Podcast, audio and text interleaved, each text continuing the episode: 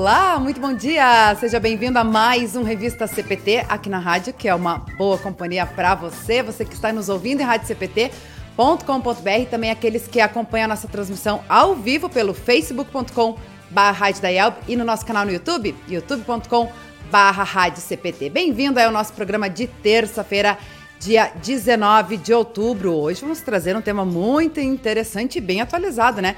Vamos dar sequência à nossa série sobre planejamento do sonho à execução com os dirigentes cristãos da IELBS, representantes aí do DCELB, o Gustavo Becker da Silveira e também o Rogério Rickel, mais uma vez aí conosco. Mas antes de fazer a saudação aí com os nossos convidados, Vamos até Manaus com o, nosso, com o retorno do nosso co-apresentador, pastor Evandro, Evandro Binchen. Ainda não está? Achei que ele já estava. Então, mas é que, bom, já, já estamos anunciando aqui, né? É, ao vivo é assim que funciona, né? Hoje volta aí o nosso co-apresentador, pastor Evandro Binchen, depois de um período de férias. E daqui a pouquinho a gente vai fazer a saudação. E lembrando que você também acompanha aí a nossa programação, pode estar participando, dando seu alô, seu recado através dos nossos canais no Face, no YouTube e também no nosso CPT Zap no 5133322111. Vamos então aí para os nossos convidados de hoje. O Gustavo Becker da Silveira mais uma vez e o Rogério Rickel. Bom dia, bem-vindo mais uma vez à Rádio CPT. Bom dia, Luana. Bom dia a todos que nos acompanham aí. Mais uma vez que a gente está junto.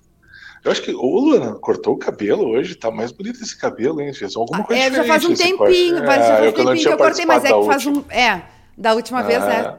Eu não, não tinha, eu tava com o cabelo comprido, é verdade. Essa é a vantagem do ao vivo, com vídeo, né? A gente vai é, se vendo além de se ouvir, né? Na verdade, eu já queria criar uma fofoca aqui para começar o conflito, entendeu? Então, falar do cabelo, falar de coisa, porque eu não tenho, né? Então, eu posso criar e fazer esse programa de cara. Assim. Ah, a gente podia ter combinado antes. Aí, eu, na hora de cortar, meu cabelo tava compridinho, já podia fazer uma doação aí pra ti. Mas é bem por aí, tem tudo a ver com o tema de hoje, né? Gestão de crise. E o que, que isso tem a ver com a igreja, né, meninos? Porque a gente pensa assim, né? A, a gente trabalha muito na questão do, do, do, empresarial também, das instituições, mas o que, que tem a ver com a igreja, né? O que, que a crise tem a ver com a igreja? Bom dia, pessoal. Bom dia, Luana, Gustavo, pastor. Uh, eu vejo que, como toda instituição humana, né, uh, a igreja também está sujeita às crises, né? As crises de é, institucionais, as crises uh, trazidas por eventos externos, né? Então é importante o preparo, né? Com certeza. Do ponto de vista institucional, do ponto de vista humano, né? É verdade, com certeza. Afinal de contas, seja na igreja, seja nas instituições, seja no ambiente empresarial, é tudo envolve pessoas, né? E trabalhar com o ser humano também sempre é, é complexo, né? Porque as pessoas têm ponto de vista diferente, têm necessidades diferentes. Então a gente, e cada vez mais, né? A gente vem uh, falando sobre isso, mesmo em ambientes empresariais, uh, tem que ter esse foco no, no, no ser humano, né? Uh, nessa questão. Mas antes de continuar batendo esse papo, agora sim, né? Já apareceu ali o nosso co-apresentador, pastor Evandro Binchen. Eu fui muito rápida hoje, pastor Evandro Binchen. Eu estava com saudades de você. Eu anunciei, eu te anunciei antes de você estar no ar. Bom dia. Bom dia. Falando aqui em, em, pessoas diferentes, gestão de pessoas aqui, estou com a Eva Sofia aqui na sala, na minha volta. Então, de repente, daqui a pouco ela aparece por aqui novamente. Mas que bom poder estar de volta. Tivemos dias de férias, tivemos aí feriado no meio. Mas que maravilha poder estar de volta com esse grupo tão maravilhoso que traz sempre conhecimentos especiais para a gente. É verdade, é verdade. A gente já estava sentindo sua falta aí no nosso programa às terças-feiras. Eu falei, né, antes de você entrar no ar, você estava um período de férias, depois tivemos aí o feriado, tivemos aí o conselho diretor também, né, nesse meio do caminho, que aliás o pastor Evandro Binti sabe bem como é que funciona, já foi conselheiro, né, já participou aí do conselho diretor, mas muito bom tê-lo de volta aqui na nossa programação, viu? Que maravilha, obrigado. Né? Sempre é um privilégio estar aqui participando e, sempre aprendendo bastante. Que maravilha, vamos aguardar aqui que vamos ter aí neste dia. Com certeza, com certeza. Só recapitulando, né? Uh, a gente sempre, quando uh, anuncia aí o, a nossa série falando sobre planejamento do sonho e execução, a gente começou essa série em abril, né, meninos? Trazendo aí todos os aspectos, cada mês a gente trazendo um aspecto, falando aí desde os cenários, os objetivos, as estratégias, colocando a mão na massa, o mapa da mina, né? Na semana passada, na, o último programa foi justamente falando sobre isso, sobre a questão do executa, da execução, a importância da liderança na execução, né? Né? E, e os, as questões na prática. E aí a gente hoje está trazendo essa questão da gestão de crise, né? Afinal de contas, por que, que ela, se ela é realmente importante estar no planejamento, né? E a gente trabalhando muito, provavelmente no próximo mês a gente vai falar justamente sobre o planejamento na Igreja Evangélica Luterana do Brasil. Afinal de contas, foi trabalhado isso na questão do, do conselho diretor também, né? Mas é, realmente é importante a gente plane... Uh, trabalhar essa questão da, de, gestão de crise sem ela estar instaurada no, no ambiente, né? Ou a gente deveria é, pensar nisso apenas depois de instaurada uma crise, né? Às vezes a gente fala muito sobre a questão do é, é melhor prevenir do que remediar, né? Ou uh, apagar incêndios, enfim. É, existem empresas né, que têm comitês de gestão de crise. Né? Então, existem empresas que têm aquele, aquela estrutura, aquele grupo, né, que trabalha com gestão de crise. E eles trabalham evitando, pensando e até mesmo é, aquela questão de planejando o que, que pode dar errado, onde é que pode pegar, onde, é que pode ter algum problema.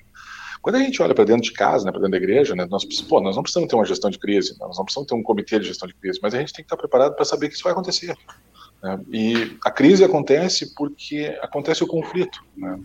E o conflito vamos falar de duas formas, né? O conflito ele pode ser intrapessoal ou interpessoal, né? Ou seja, eu posso ter o meu conflito interno, e aí eu tenho vários conflitos, e aí eu já tenho meu conflito com o meu velho homem que está sempre em crise comigo, né?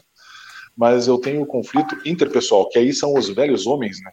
Juntos. E, esse, esse eu acho que é o grande ponto, né? Quando a gente tem o conflito interpessoal, ele, ele é o velho homem. Ele é o velho homem tomando conta, ele é o velho homem crescendo, é o velho homem aumentando, né? E ele trazendo todos os aspectos que impactam no nosso dia a dia, que seja ele por ego, seja por interesse, sejam por frustrações, por poder, por status. Né? Então, tudo isso traz problemas para o dia a dia que geram conflitos, inclusive mesmo depois do planejamento estando pronto. Então, vou botar em execução, um grupo pode puxar para cá, o outro grupo pode puxar para lá, pessoas podem puxar para cá, pessoas podem puxar, pessoas podem dar contra, e isso tudo tem a ver com o que eu vejo, assim, e, e, vou largar de cara o primeiro conflito, né? até porque a gente está dentro da rádio, a, a rádio está dentro da área de comunicação da igreja, né? isso é um problema de comunicação. o conflito ele, ele, nasce de um problema de comunicação, de alguma falta de alinhamento, de alguma falta de, de, de clareza de objetivos, né? E óbvio que isso vai gerando a, a, o desgaste, vai gerando o conflito. E aí o conflito gera crise.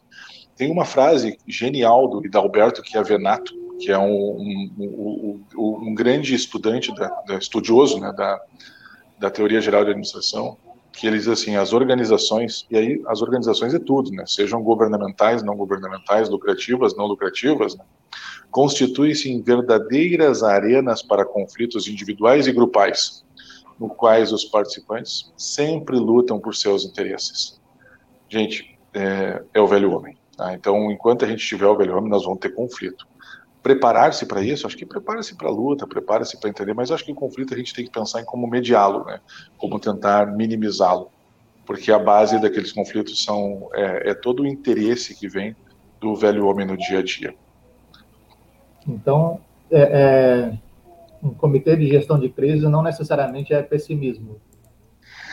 É, pastor, assim, é, eu, eu acho que não, não, não é uma questão de ser pessimista, é precavido. Né? A gente pode olhar desse ângulo. Mas será que a gente precisa ter um comitê de gestão de crise? Né? Esses dias nós estávamos no distrito, no distrito discutindo se nós precisávamos ter uma, um conselho de ética, né? ou um, uma, uma estrutura para um conselho de ética. E será que precisa? Será que nós precisamos ter? Porque nós temos dentro da igreja isso. Né? Então, Trabalhar, eu acho que dentro das áreas, se a gente olhar várias das nossas comissões, elas são comissões de gestão de crise, né? Comissão de apelação, comissão de, de, de ética, são comissões de crise dentro da igreja. Então, acho que esse é um exercício, assim, precisa ter, não, acho que a gente pode ter instâncias aonde, aonde conversar e aonde apelar. Mas a igreja está bem preparada para isso. Né? As congregações é que eu vejo que às vezes sofrem mais, né? sofrem por causa das, das pequenas panelas. Né? E a panela é um início de conflito, podem ter certeza a panelinha de um lado, panelinha do outro, turma, turma daqui, turma daqui. Cara, eu sou de Apolo, eu sou de Paulo, né? Então começa por ali, né? Não adianta. É verdade, como, como a gente pode ver, né, que realmente, independente do ambiente, né, inclusive na igreja também está tá inserido é, é, essa questão, porque trata-se de pessoas, né? E aí você falou antes, né, sobre a questão da comunicação, que é, um, é fundamental nesse processo de, de gestão de crise também, né, uh, Ricardo, uh, Rogério e, e Gustavo, uh, porque eu estava pesquisando ali, né, como é importante essa questão da, da comunicação, em todo o processo, na verdade, né? E aí, como você trouxe aí, né? Às vezes as, as igrejas também não têm todo esse conhecimento de como funciona, porque nós temos essas estruturas, né? Como você citou aí, né? Comissão de apelação, comissão de ética, né? Tema de colóquio, que trabalha com questão dos pastores, mas aí você, como você trouxe a questão das congregações, né, que muitas vezes se sentem perdidas, porque a gente pensa assim, não, né, na igreja a administração ela tá toda estruturada para a questão dos pastores, mas não, tá com, a, com, as congregações também. Tanto que eu me lembrei, na semana passada, inclusive, a gente, logo depois do conselho diretor, né, a gente entrevistou aqui o, o Dr. Fred e o pastor Egon Koperek, que é o, o conselheiro, é, o presidente e o vice-presidente do conselho diretor, é justamente sobre isso, esse equilíbrio que há no conselho diretor, né? Que tem metade de pastores e metade de, de leigos, né? Para trabalhar essa questão justamente unificada, equilibrada na igreja, né? E aí, justamente, as congregações elas têm os distritos que, que vão estar tá sendo esse apoio também em todos os aspectos, inclusive na, na questão de crises, né? Bom, eu, eu ia comentar a questão da crise, né? Às vezes algumas crises são anunciadas, né? E não deveriam ser tratadas como crise, e sim como um problema, talvez, né? E eu vejo a crise a manifestação mais aguda desses problemas, eh, que muitas vezes já estão ali convivendo, né? Eh, naquele ambiente, e só não estão sendo é, contemplados, né? Ou não atingir uma situação aguda que comece a ferir, né? Uh, a instituição de uma forma geral. Mas eu defendendo o planejamento estratégico, né, e complementando o que o Gustavo falou ali, uh, realmente muitas das crises vêm de um problema de comunicação. E eu vejo no planejamento estratégico, quando trabalhado lá na fase inicial de entendimento da organização, entendimento das oportunidades, das ameaças, né? Ele é uma ferramenta de comunicação ele é um fórum que também permite aparecer essas nuances, né? Ou esses interesses individuais ou de pequenos grupos. E quando contemplados, né, eu vejo como uma panela de pressão. Tu contempla, tu ouve, é como tirar o válvula da panela de pressão. Tende a minimizar o surgimento de crises, né? É, principalmente essas crises que já são ali, já estão ali, que são possíveis de serem vistas, né? Só que não estouraram ainda. Então, é, a, a, ferramenta de planejamento estratégico, eu vejo ela como uma ferramenta muito útil também na prevenção dessas crises. Até porque tendo esse conhecimento é mais fácil de tu administrar, gerenciar essa, essa crise, né? Quando você começa a ver ela lá no início e vai trabalhando a questão, e aí até eu estava pesquisando também, vendo essa questão do, da importância da gente é, ter essa comunicação bem uh, afinada com os envolvidos, principalmente dentro das empresas, né? Dentro da igreja que seja, uh, porque quantas vezes a gente vê, né? Daqui a pouco, até vamos, vamos citar aí questões públicas, né? Por exemplo, tu vê um, um prefeito, digamos, falando uma coisa e o secretário falando outra, né? Não estão na mesma, na mesma sintonia, ou seja, a gente já vê aí justamente a importância da, da comunicação nesse sentido, né? É, eu, eu vou eu vou largar mais uma, uma pimenta, assim, né? Eu acho que todos que nos ouvem aqui, pelo menos que, aqueles que estão aqui participando, já ouviram uma frase assim, ó. A paz, se possível, mas a verdade a qualquer preço. Ah, uma frase dessas, ela vai causar crise, pode ter certeza. Ela vai causar conflito. E essa frase, ela é bem conhecida da turma, né? Então, assim, o, o, meu, o meu pensamento, e aí vem um, um, uma reflexão sobre isso, nem toda crise é ruim. Nem todo conflito é ruim. E eu acho que esse é um ponto que a gente precisa entender às vezes, né? A gente olha assim, pô, o cara só faz crise, pô, o cara só levanta problema, né? O cara só traz pepino, né? Mas o cara também faz a gente se mexer, né? Então, existem conflitos que são super positivos, que geram discussão, existem conflitos que geram uma competição saudável para crescimento, para evolução, né? E a frase que eu falei antes é do Lutero, que, é pelo menos atribuída a ele, né? E essa frase do Lutero, ela nos diz muita coisa, né? ou seja, nós vamos fazer o quê? Nós vamos buscar pela justiça, né? nós vamos buscar pelo que é certo. Então, é, a, gestão de crise, ela tem muito a ver, assim, com o início, e aí o, o início é um problema que a gente pode ter num planejamento. Planejamento, como o Rogério falou, é uma ferramenta de comunicação, por quê? Porque ela tem desdobramento das diretrizes, ela tem desdobramento de metas, ela tem desdobramento de indicadores, o que teoricamente facilita o entendimento das pessoas no que elas têm que fazer, onde é elas estão envolvidas no processo. Por isso que a gente volta lá no início, né, de que todo planejamento ele tem que ser discutido com a congregação, tem que ser discutido com o distrito, tem que ser discutido com a igreja. E, e nesse desenho, né, quando a gente olha para uma empresa, é a mesma coisa. Planejamento tem que ser discutido com todas as bases, né, com todas as etapas e principalmente com todas as camadas, para que as pessoas se sintam participantes desse planejamento e elas sim motivadas e, e, e, e comprometidas, né, elas tenham menos problemas, menos dificuldade de entendimento e óbvio isso aí gera menos crise, menos conflito. Então, acho que o primeiro ponto assim é clareza de comunicação, desdobramento de metas, desdobramento de diretrizes, alinhamento de expectativas. Isso facilita muito para a diminuição de crise. Agora tem as crises externas. Né? Então, hoje a gente vive uma grande crise. É uma crise econômica, uma crise política, é, e essa crise afeta a igreja, sem dúvida nenhuma. Inclusive, em alguns aspectos, até algumas igrejas foram proibidas de abrir. Né? E eu não estou falando da igreja luterana, mas algumas denominações ficaram muito restritas e não puderam abrir. E isso é uma crise. E como contemplar isso? E como contornar uma situação dessas? Aí sim se cria um comitê de crise. Vou dar um exemplo para todos. assim. Quando a gente começou a pandemia, né? começou a pandemia e vieram as, a, os protocolos. Os protocolos proibiam, proibiam, proibiam, e alguns protocolos eram muito flexíveis. E a gente não sabia o que fazer, né? Então tu fica naquela opinião de vou fazer isso, vou fazer aquilo, vamos fazer assim. E o receio disso é justamente ter diferentes interesses, diferentes opiniões, egos né? e, e, questão de poder, né? Eu mando, eu posso, eu faço.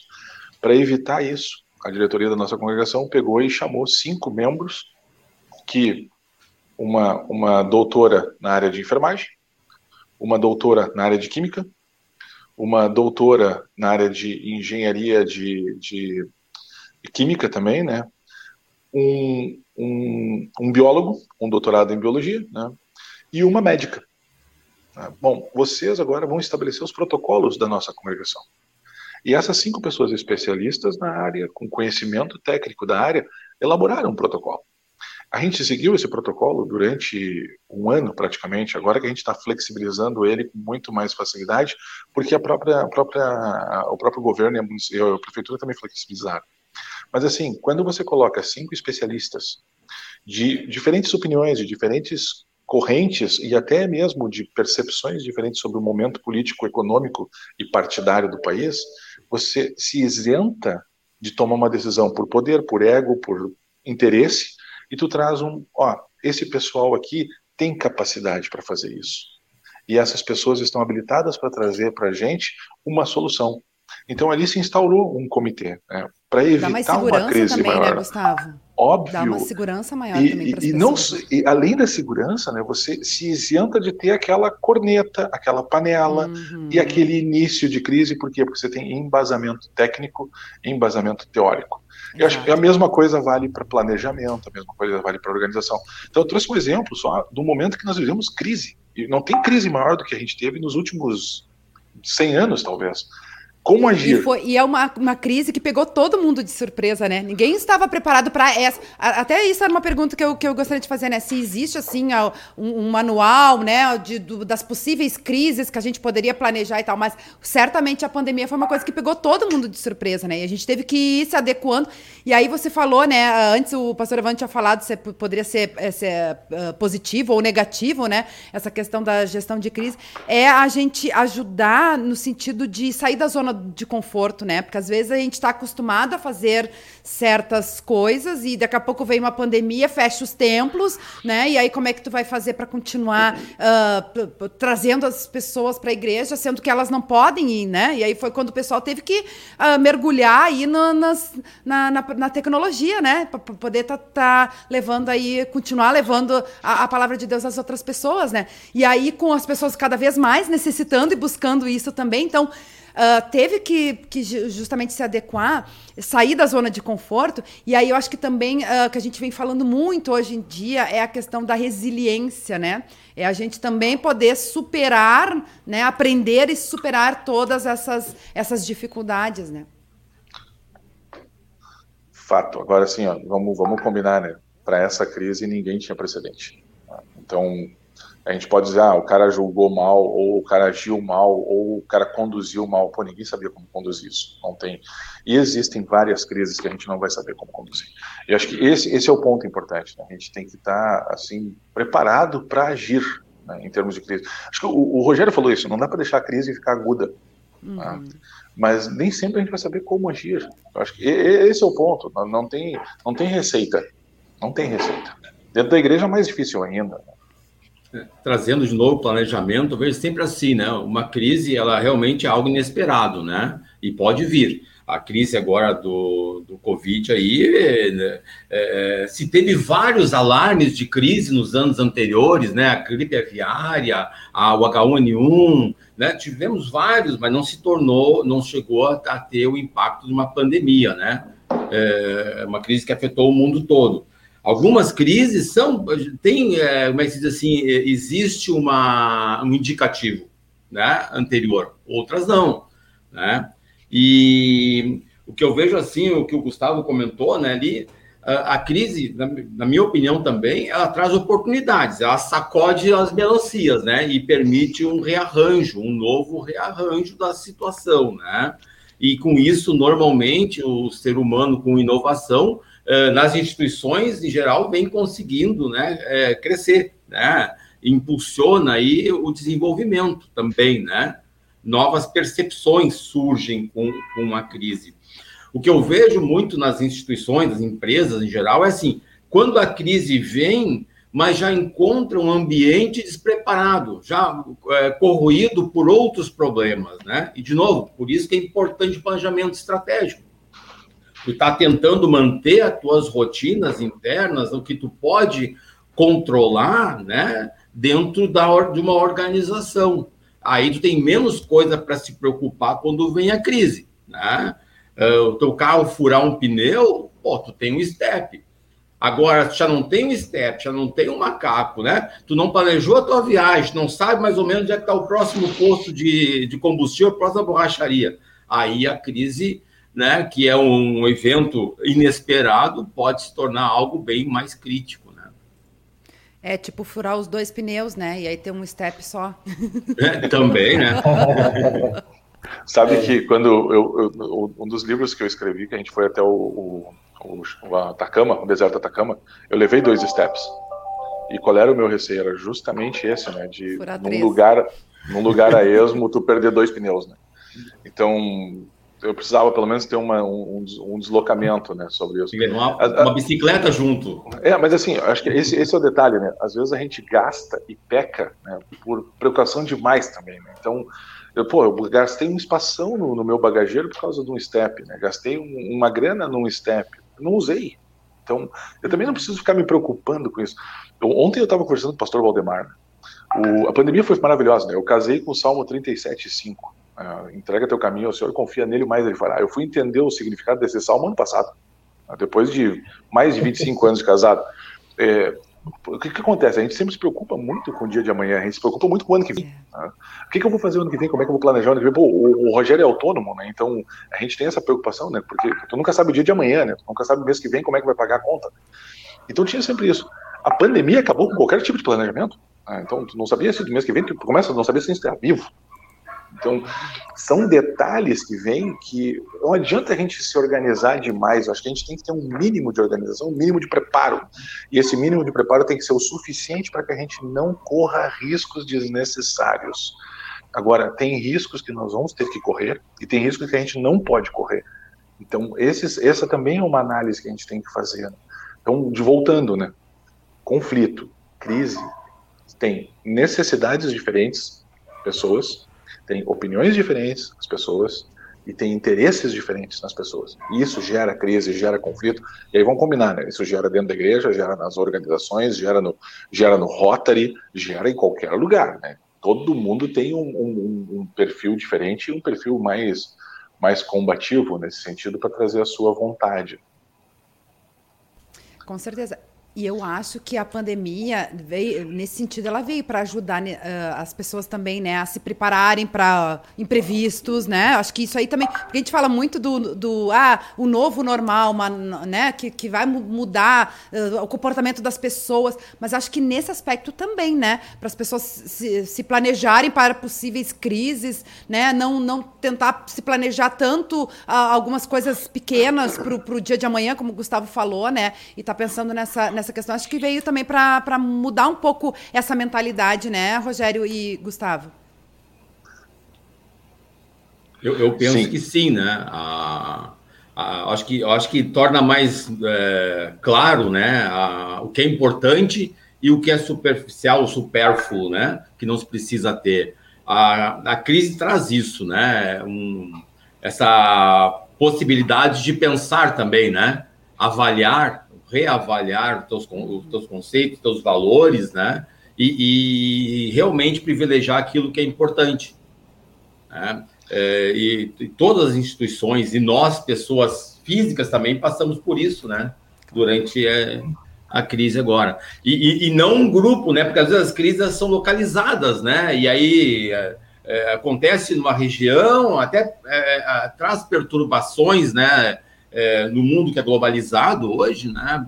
Mas uh, essa não, essa atingiu a todos, né? É, de uma forma igual, por assim dizer, né? E acho que eu pegar o exemplo agora que o, que o Rogério falou, né? É, o que, que, é importante. Então, se a gente começa a focar no que, que é importante, eu acho que esse é o desenho para diminuir crise, o, o desenho para diminuir conflito, né? Qual, qual é a importância? O, existem ferramentas que minimizam crise, né? existem ferramentas que são para gestão de conflitos. Né? Então, tem o método de análise e solução de problemas, o MASP, né? ele tem uma, uma metodologia que facilita o entendimento de onde é que está a causa da crise, e porque muitas vezes a gente atua na consequência. Né? Então, vou pegar o exemplo mais típico: nós estamos com pouca frequência no culto, isso é consequência, isso não é causa. Uhum. Ah, então, a gente tem que atuar na causa e não na consequência. Ah, porque eu tenho pouca frequência, então eu vou aumentar a frequência. Não. Como que eu vou fazer aumentar a frequência? Qual é o problema que está trazendo frequência culto? Por que, que eu tenho pouca gente no departamento de jovens? Por que, que eu tenho pouca gente no departamento de servas? Então eu tenho que olhar, e aí entra uma outra metodologia que são os porquês. E a criança tem muita, tem muita habilidade em, fazer, em perguntar o porquê. Por que isso? Por que aquilo? E a gente para de perguntar o porquê, porque a gente sabe, acha que sabe tudo. Né? Então, a crise a gente consegue diminuir ela quando a gente entende qual é a necessidade, qual é que é a, coisa mais importante. E vamos olhar para dentro da nossa igreja. A gente tem um, um grande objetivo.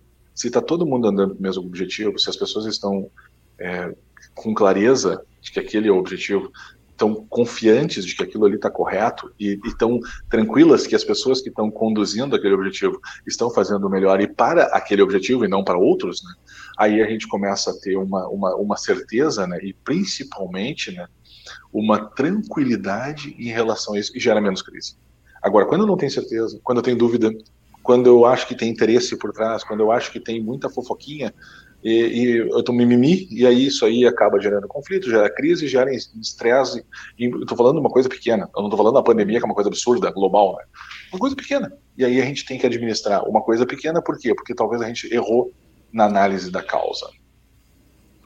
E, é interessante você falando isso, né? Uh, volta e meia a gente fala, né? Você falando e eu pensando aqui na, no ambiente da, da igreja também, né? Quando você falou aí, ah, na verdade a gente não pode perder o foco, né? Muitas coisas, muitos obstáculos, dificuldades vão surgir, mas a gente não pode perder o foco. Assim como a gente sempre fala, né? Como cristãos, o nosso foco sempre é Jesus, né? Então, por mais que todas as ações que a gente for fazer em qualquer área, né, departamentos que a gente tem tantos aí na igreja, a gente tem o mesmo objetivo, o mesmo foco, né?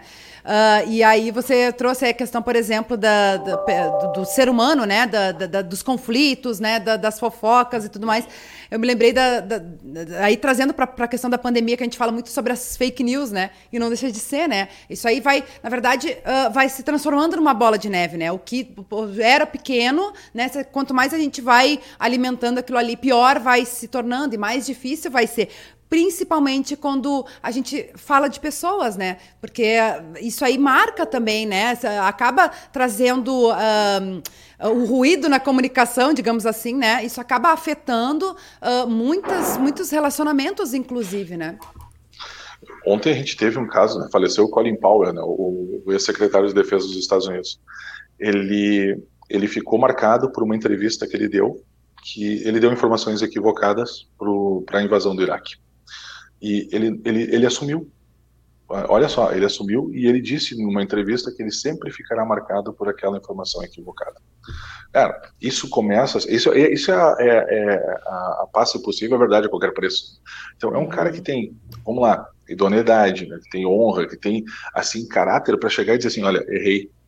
Errei, assumi, e não era essa a informação que eu tinha, estava errada. Pô, quando a gente olha para nossa para nossa cultura, às vezes no Brasil, a gente acha que mentir é bonito, da jeitinho brasileiro é bonito, hum. e que espalhar fake news é bonito. Né? Então, esse é um, é um, conceito diferente que a gente precisa instaurar às vezes e até trazer para o nosso dia a dia. Isso minimiza a fofoca, isso minimiza a mimimi, isso minimiza a, porque eu assumo. À medida que eu assumo, eu faço a diferença. Então, meu ponto agora é levar um, levar um pouquinho para os líderes, né? É, e aí líderes, inclui isso o pastor, né? Errou, assume. Comunicou mal, assume. É, fez errado, tenta resolver. E aí vem o motivo de entender onde é que a gente errou, onde é que a gente comunicou mal, o que, que a gente pode fazer para não errar. E esse é o grande, eh, grande exercício, né? é, é, errar e aprender, né? e não errar e repetir. Né? Então, acho que a crise ela começa quando a gente tem um problema e não sabe como agir ou não quer agir. E aí o, Rogério falou muito claro ali, a crise não pode ficar aguda. A crise aguda é estresse e desgaste muito grande. Então, se a gente consegue evitar, é melhor, bem melhor.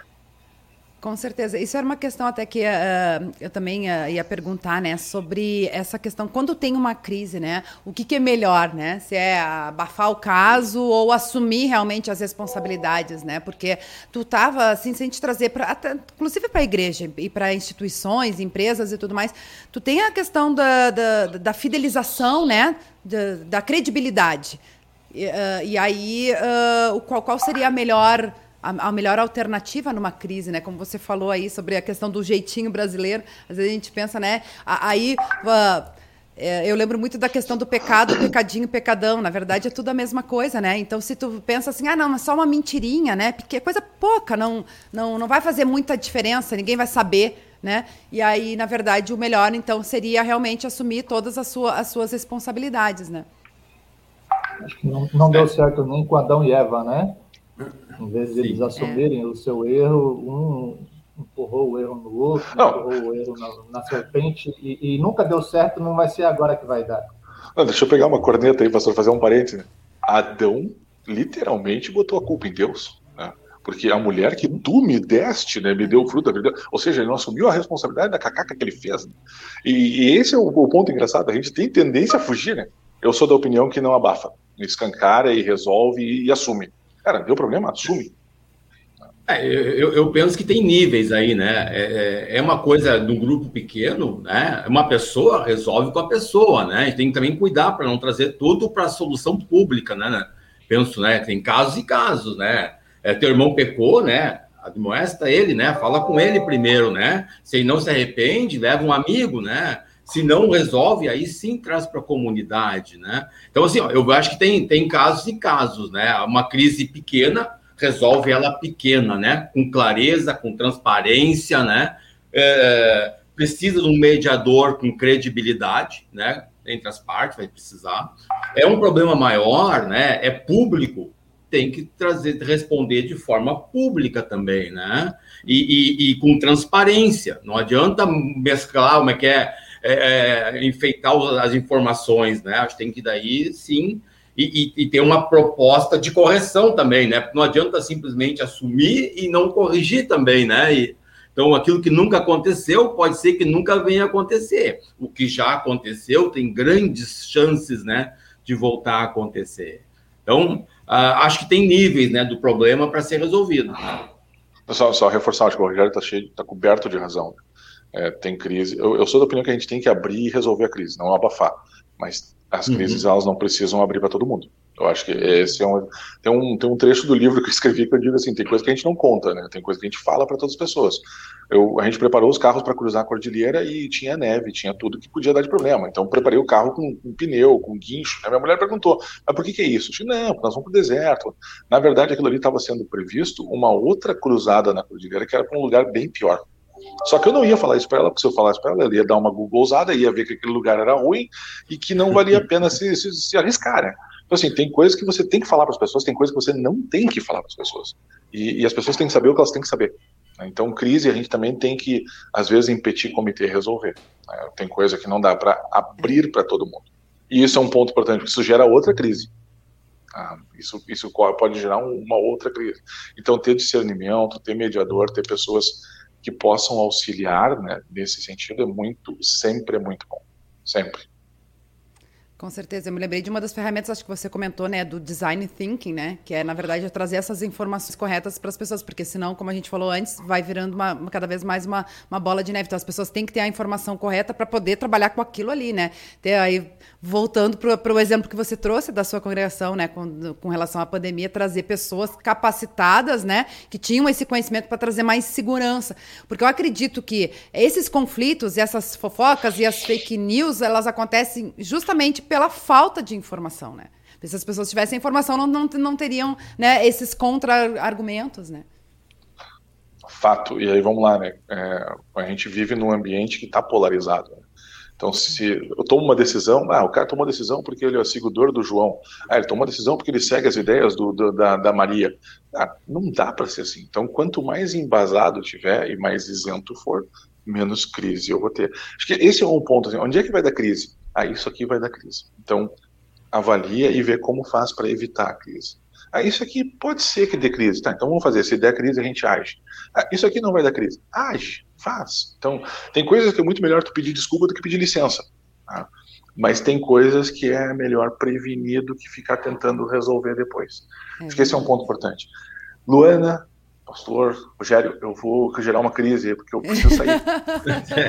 eu fui chamado para uma outra reunião aqui, mas assim, obrigado pela oportunidade e valeu participar com vocês. E vou ter que pedir licença né, a todos aqueles que nos assistem. Um beijo Crise administrada e gerenciada. obrigada, Gustavo. Mesmo assim, né, a gente sabe aí de todas essas atividades, agendas de vocês. Agradece, agradecemos muito aí pelo seu tempo aí um pouquinho com a gente. E com, estamos sempre aí com as portas e microfones à disposição para a gente continuar batendo esse papo aí, trazendo conhecimento, compartilhando com a nossa audiência, viu? Show de bola. Fica o recado, né? Quando a gente vai gerar uma crise, pelo menos escancara antes e explica o motivo, né? Já facilita a vida, né? Verdade, obrigado por todos aí, obrigado pela compreensão. Um grande abraço, que Deus abençoe a todos. Até. Amém, amém. Para você também. Uh, Para a gente continuar dando sequência, tem várias pessoas já comentando aqui, daqui a pouquinho a gente vai, vai ler esses recadinhos que estão chegando, mas a, uh, o Gustavo falando, né, sobre essa, essa questão do, do administrar os pequenos conflitos, né, da, da, das pessoas, né, da, das fofoquinhas e, e tudo mais. Eu eu me lembrei de um artigo, fica a dica aí, ó, para os assinantes do Mensageiro Luterano. Quem não tem, faça a sua assinatura, né? mensageiroluterano.com.br. Tem um artigo bem legal no Mensageiro de outubro, né? Que tem aqui a capa Geração Alfa, é do Dr. Fábio Leandro Rhodes, que é aqui de Porto Alegre, também membro aqui da, de Porto Alegre, né? Que ele fala, uh, o título é Eu Não Gosto Dele, Eu Não Gosto Dela, falando sobre uh, o relacionamento dos cristãos dentro e fora da igreja. Bem bacana, vale a pena ler esse artigo, né?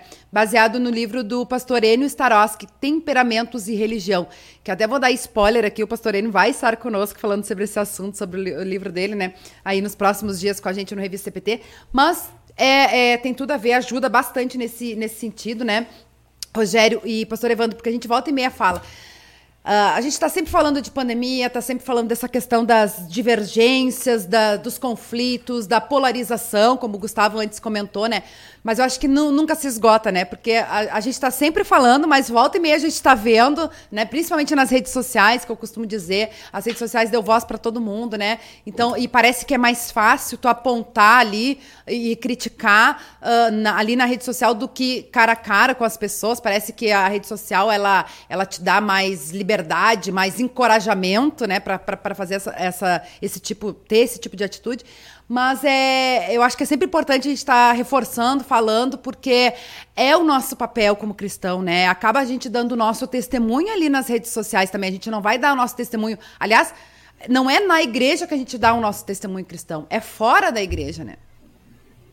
Verdade. A gente está encerrando hoje uh, o nosso grupo de oração. É, a gente tem usado nos últimos tempos aí os livretos da hora luterana e como base fazer devoção depois vai para a oração. E hoje a gente encerrou aqui esse livreto maravilhoso da hora luterana, 24 horas, é, aprendendo a testemunhar a fé 24 horas por dia, sete dias por semana. E, e ele dá assim dezenas de ideias de, de, coisas preciosas de como compartilhar a fé em Cristo. Né? O lema da nossa igreja é, é levar Cristo para todos. E, mas parece que às vezes esse lema ele, ele tem ficado no esquecimento. Né? E eu, eu não sei, talvez a Luana que entende mais de internet do que eu, será que o, o botão de compartilhar coisas é, é, cristãs é, é, menor do que o, o, de compartilhar fake news, porque como a gente vê uma fake news bombando aí 10 mil compartilhamentos rapidinho, né? E a gente vê coisas boas da palavra de Deus que edificam e, e aproximam as pessoas, aí às vezes a gente vê pouco interesse, né?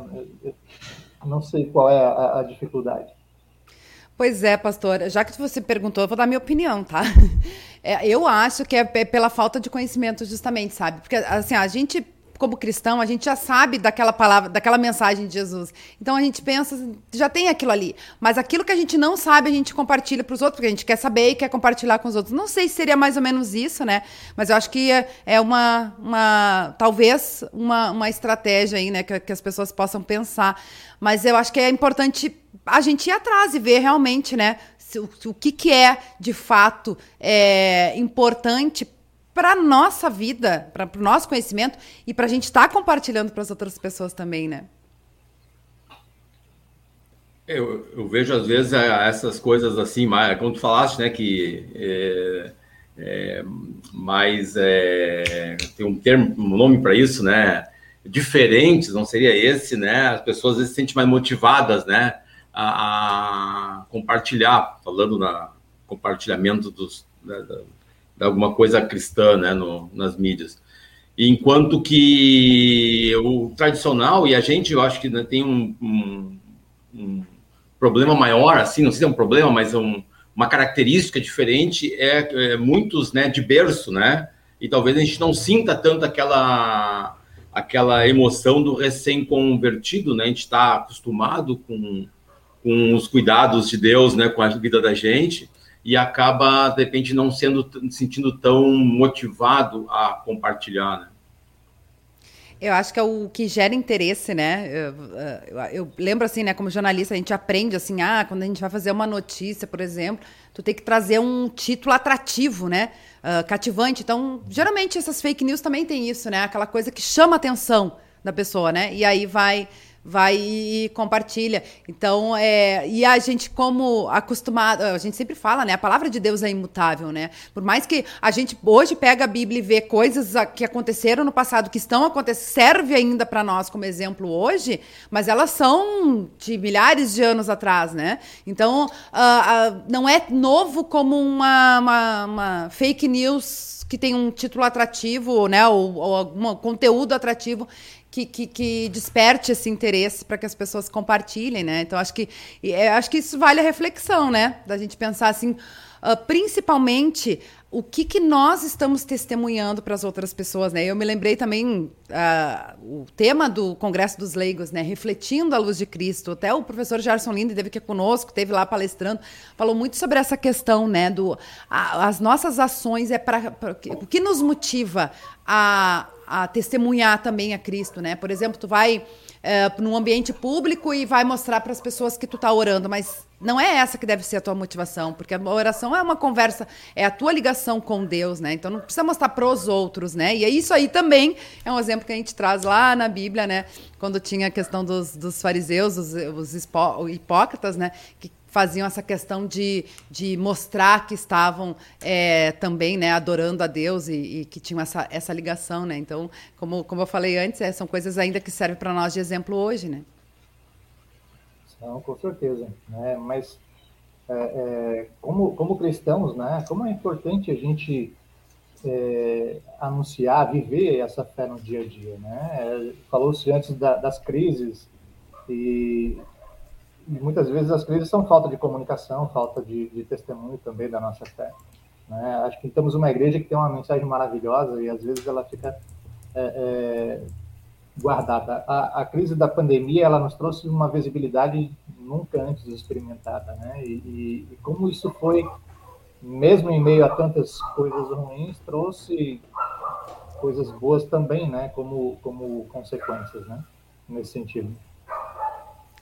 Com certeza, com certeza. Faz, falando em coisas boas, pastor Evandro e Rogério, vamos ler os recadinhos aí do pessoal que está participando com a gente aí pelo Facebook, pelo YouTube, várias pessoas aqui interagindo na nossa programação. Carlos Plummer, no Rio de Janeiro, está sempre ligadinho. Bom dia, uma abençoada terça-feira, escreve ele aí pelo, pelo YouTube. Aqui no Facebook também o pessoal vem participando. Mensagens diárias também está sempre com a gente. Bom dia a todos. Deus abençoe e proteja sempre. Amém. Obrigada aí pela companhia. José Roberto, bom dia a todos, a paz de Cristo. A Noêmia Lucila Scherer também está sempre ligadinha, bom dia, obrigada pessoal. Nair Wilson também com a gente, bom dia a todos. Uh, o Carlos Plummer, que aqui no Face está como o perfil Luiz Cristo para Todos, também está dando uma abençoada terça-feira. Marlene Santos com a gente, Deus abençoe. E a Cleonice Maier também tá ligadinha. Bom dia, Luana e aos pastores. Bênçãos de Deus a todos. A gente agradece aí o carinho, né, do pessoal que vai participando com a gente, interagindo aí no nosso programa. E também agradecer, né, a vocês por estarem compartilhando esse tema tão importante, né? Acho que, é muito importante a gente pensar, planejar e principalmente, né, Rogério, acho que pra gente encaminhando aí pro, pro final do nosso programa, é essa, essa conversa, esse diálogo aberto com as pessoas em primeiro lugar, né? Seja numa empresa, seja numa instituição, seja na igreja, a gente precisa estar sempre uh, conhecendo, sabendo o que realmente as pessoas pensam, o que, que a gente pode melhorar, ter esse diálogo aberto, né? Acho que isso aí ajuda a amenizar crises também, né? É tu conhecer a opinião e não simplesmente descartar uma uma ideia, uma, uh, uma opinião diferente, né? Mas realmente ir lá conversar, daqui a pouco isso aí não serve para nós, explicar por que, que não. A gente se comenta até com, com as crianças isso, né, né, Evandro, que sou da escola dominical, a gente sempre diz, né, uh, a gente não diz apenas sim ou não para a criança, a gente explica, se a gente vai dizer um não, né, a gente explica por que, que a gente está dizendo aquele não. Então, acho que isso aí serve também para nós adultos em ambientes, seja na igreja, seja em empresa, em instituição, é a gente ter esse diálogo aberto que ajuda bastante também a minimizar essa, essas crises, né? É, e eu penso muito na questão do ouvir, né? É, nós muitas vezes ouvimos os outros pensando na resposta, porque nós já estamos convictos das nossas nossos posicionamentos, né? E, e, o ouvir, na verdade, deveria, né, com todo o amor cristão ali, ouvir e entender o, o, o lado do outro, né?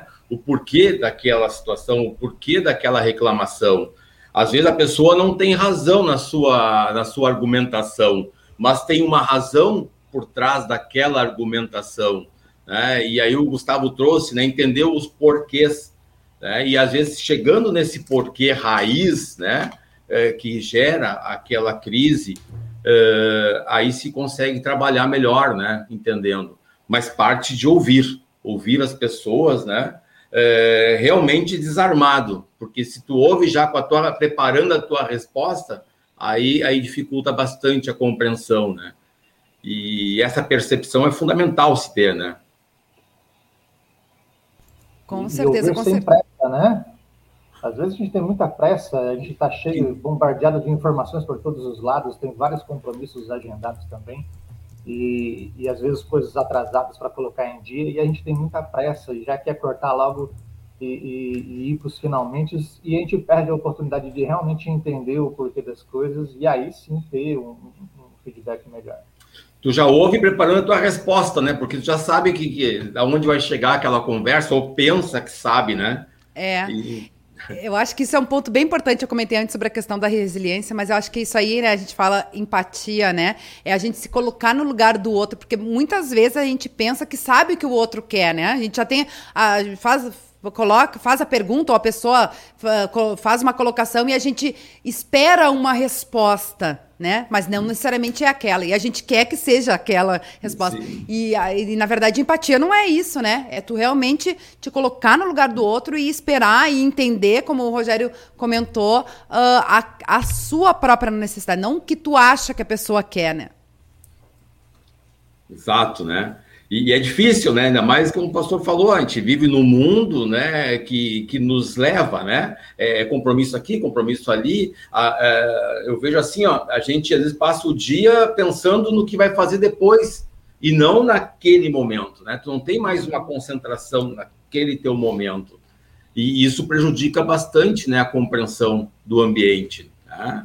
E que se tá. E as coisas vão mudando, vão mudando, né? Tu falaste em resiliência ali, né, Luana? Uh, resiliência é capacidade que um corpo tem de voltar à sua forma anterior, né? Após uh, sofrer, né, a, uhum. a, o impacto da crise, né?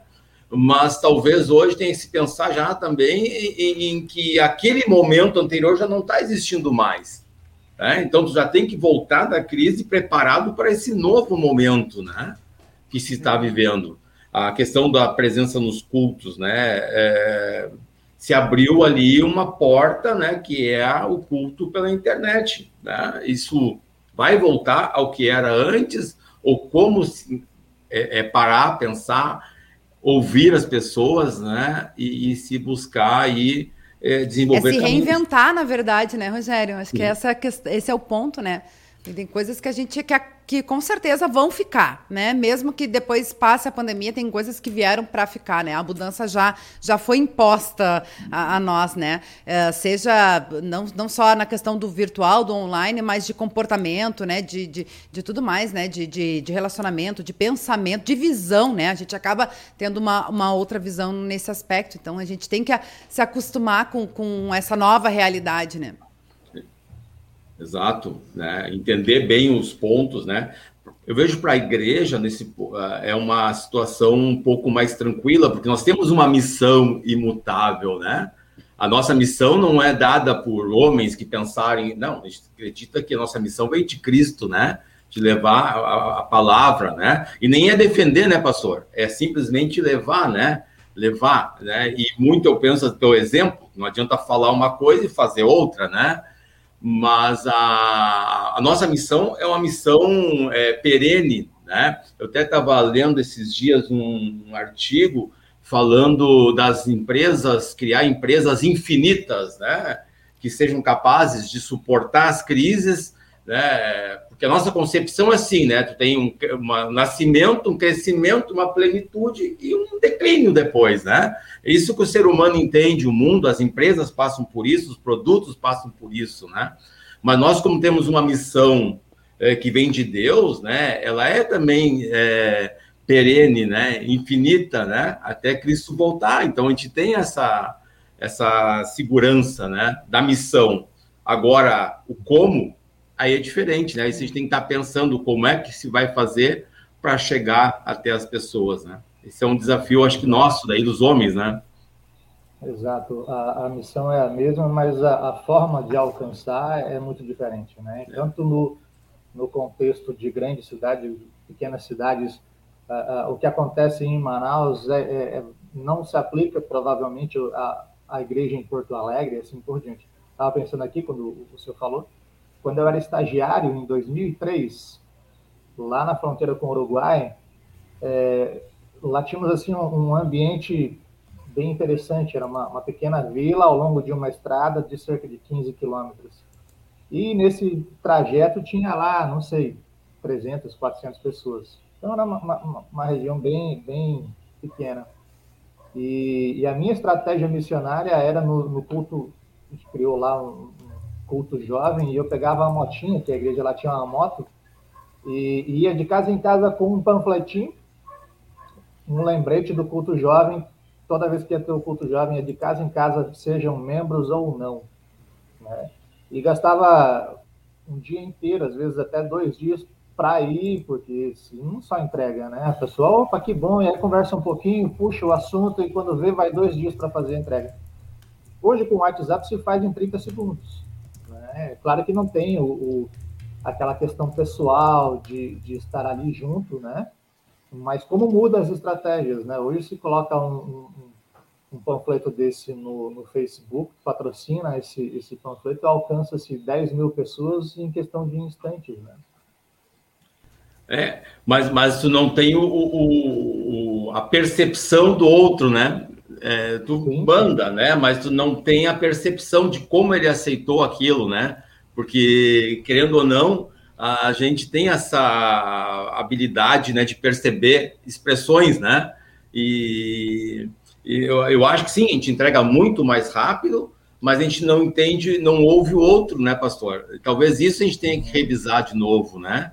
É, tu entrega, tu manda, tu tá fazendo uma parte, tá comunicando, mas a comunicação tá chegando e que reação ela tá, tá gerando lá, né? E Mas ali... eu acho que tem um fator importante, Rogério, é que nem a gente diz, né? A gente larga a sementinha, né? E o Espírito Santo que age, né? Eu acredito que uh, até esses Sim. dias aqui no. Foi agora segunda no, no Kids. Uh, a gente falou sobre o, a programação infantil que teve no final de semana, culto infantil, essas programações, né, com as crianças. E aí eu comentei que a nossa, a nossa congregação é uma congregação pequena, vai poucas crianças, né? E a gente estava uh, ah, com receio de ir uma ou nenhuma criança no, no, culto, e a gente preparou tudo e tudo mais. A gente pensou, não, mas se vai uma criança, a gente vai fazer para aquela também. O pastor Evandro, né, que é pastor, pode estar dizendo aí, se for uma pessoa no, no seu culto, na sua igreja, você vai fazer o culto para aquela uma pessoa, né? Então, uh, é a gente pensar assim, né? Independente se a gente está largando aí essa, essa mensagem para tantas pessoas, né? Algum retorno virá. A gente não sabe. É, aqui mesmo na rádio, a gente volta e meia comentou, né? É, sobre pessoas que comentam aqui na, na, programação que conheceram a igreja através da rádio ou vice-versa, né?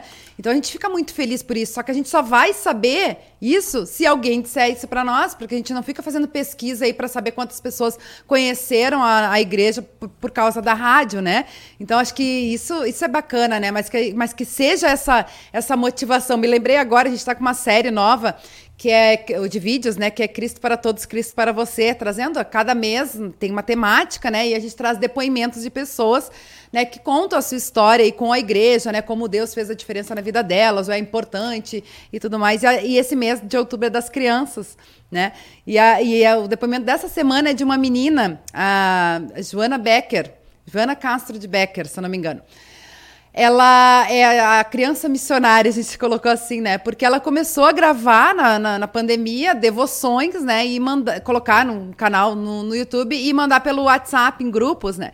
Então a gente pode ver assim, ó, como Deus nos usa também, né? Eu comentei antes sobre o, o, a, o, programa, a programação do Congresso de Leigos, que foi refletindo a luz de Cristo, né? E como a gente é reflexo de Cristo mesmo, como ele nos usa para estar tá levando o amor de Jesus a outras pessoas, e inclusive por meio das crianças. A, a Eva, inclusive, né, pastor Evandro, você comentou que ela estava aí contigo. Que a gente fez aí um tempo atrás uma programação e a Eva recebeu um desafio, né? De, de pedalar, acho que era, né? De pedalar e, e, ganhou um material para ser distribuído também, né? Então a gente vê assim, ó, como todos nós podemos fazer a nossa parte em pequenas ações, né? Viu? Ela começou agora na, na, entrega dos livros no Dia das Crianças aqui, e essa semana a gente vai no, no abrigo, vai levar alguns também, e agora que a pandemia nos deu uma trégua, graças ao bom Deus, e ela vai desenvolver a parte dela agora. O pastor Carlos fez a parte dele, o, o Carlos Magrão fez a parte dele, agora vai ser a Eva que vai fazer a parte dela. Que bacana. Ó, depois manda aí o material para nós para a gente divulgar no portal da IEB, viu? Viu, Luana, quando eu falo a questão ali, não é que eu, eu, acredito bastante nessa forma de divulgação, e sim, é o Espírito Santo que age, né? Não o que a gente está dizendo. Eu quero dizer que no processo de comunicação do, ser humano, né? É, quando tu manda uma mensagem, a pessoa pode simplesmente correr para cima ali, olhar e, ah, não, não ler de fato aquilo ali. E não estamos lendo tudo que recebemos. Ao passo que quando o pastor ia com a moto ali e tinha aquela interação, a pessoa, o que, que é isso? Permite explicar, dar o mais. Ah, é verdade, nesse sentido, sim. E com certeza essa interação é, grava mais fundo, né? Aquela mensagem na mente da pessoa, né? Então, eu não descarto essa, eu acho que tem que se usar as mídias sociais, tem que se utilizar as mensagens por WhatsApp, mas não quer, não dá para descartar esse contato humano também. Porque Com certeza, ele, acho que é super importante, inclusive. Um e o outro, né? Não é. é, exato, né? Não é A ou B, não, dá para se trabalhar ambos, né? E o feedback nesse eu acho que é mais, é mais efetivo, nos permite entender como as pessoas estão vendo aquela comunicação e ir ajustando, né? O ouvir de é novo, o, né? É o marketing é, porta a porta que a gente chama, né? Acho que, e ainda hoje funciona, pelo menos eu moro no, no interior, né? E ainda tem, né, essa questão dos, dos panfletos ainda, principalmente de mercado e coisa, que, que a gente recebe em casa, né? Eu acho que é, que é super importante, como a gente falou antes, uh, essa questão da, da internet, né? Parece que nos dá mais uh, coragem para estar falando, mas, né? Então, eu acho que essa questão do, do olho a olho, né? Esse contato pessoal ainda é importante, com certeza. Que legal. Eu, eu, eu, acredito bastante, né? Acho que sim, ah, né? que, é, que é fundamental ainda, né? Com certeza. Porque permite entender, entender o outro, né? O que, um pouco do que ele está pensando, como ele está reagindo, né? É. E até porque, voltando aí a essa questão do ambiente digital, como eu falei antes, né? Hoje a gente é bombardeado de informação por tudo quanto é lado, né? E eu sempre digo, né? A gente tem que é, filtrar e não absorver tudo, né? Então é, é importante nesse sentido também, né? E, a gente estava uh... falando de crise, não sei se a gente tem alguns minutos, estão passando já aqui, mas eu li há um tempo atrás uma reportagem, um artigo, dizendo que 80% do que era comunicado nas mídias de texto rápido, essa, né? é, não eram corretamente entendidos. Né? Tu comunicava né, algo e as pessoas não entendiam bem ou na amplitude né, aquele, aquela informação. Então a gente tem que tomar cuidado. E às vezes aí se gera novas crises né, que não se tinha. É né? Verdade uma palavra mal posta, um corretor ortográfico, né? Alguma coisa ali. É verdade. Ou até mesmo interesse, né? Porque a gente fala muito hoje da, da sociedade imediatista, né? Que é tudo para ontem. Então, às vezes, as pessoas nem leem completamente, já, já tentam adivinhar, né? Começam a ler e já tentam adivinhar o resto, e daí já, aí já vem a questão das fake news, né? Já vai espalhando que não tem o conhecimento, o entendimento e o conhecimento. Então tem, tem tudo isso que, que, que também influencia, né? E interpreta com seu momento emocional, né? Exato. Com seu momento emocional, né?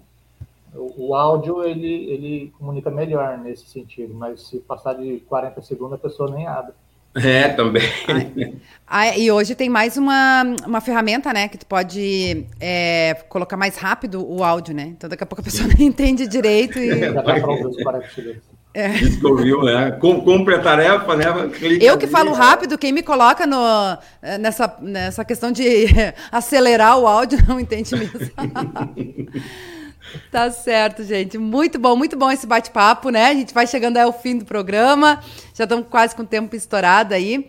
Agradecer mais uma vez, Rogério, por estar com a gente, né? Compartilhando o seu conhecimento, né? experiências nesse assunto tão importante e que realmente seja uma benção aí para a nossa igreja, que a gente possa ter ajudado muitas pessoas a entender melhor, né? E poder utilizar aí essas estratégias e esses exemplos que a gente trouxe aí nessa questão de como uh, gerenciar crises. Obrigada, viu?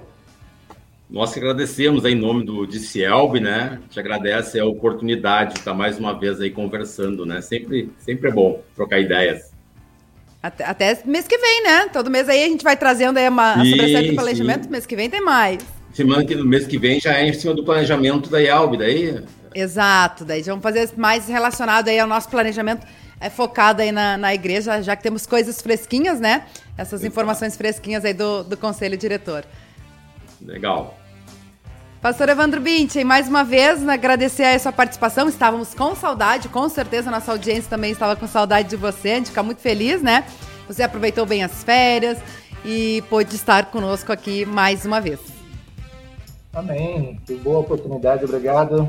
E sempre é uma alegria né, estar aqui conversando, aprendendo, compartilhando um pouco. Que Deus abençoe a cada um de vocês. Nos vemos semana que vem, se Deus quiser. Amém, amém. Até semana que vem. E a nossa querida audiência, a gente agradece também o carinho e a companhia, né? Lembrando que o nosso programa é gravado, fica à disposição para que você compartilhe, para possa assistir depois também compartilhar com demais irmãos e irmãs na fé para também terem acesso a esse conteúdo. E fica o convite para você continuar acompanhando a nossa programação ao vivo toda terça-feira, às duas horas da tarde, temos o programa Entre Elas e Deus com a Aline Coller e a Silmari Carvalho, que hoje vão falar sobre o tema Outubro Rosa com a convidada a Daisy Ickert. Não perca, então, às duas horas da tarde no horário de Brasília. Desejo a todos uma abençoada terça-feira e amanhã tem mais Revista CPT. Eu, pastor Arno Bessel. Até lá, tchau, tchau.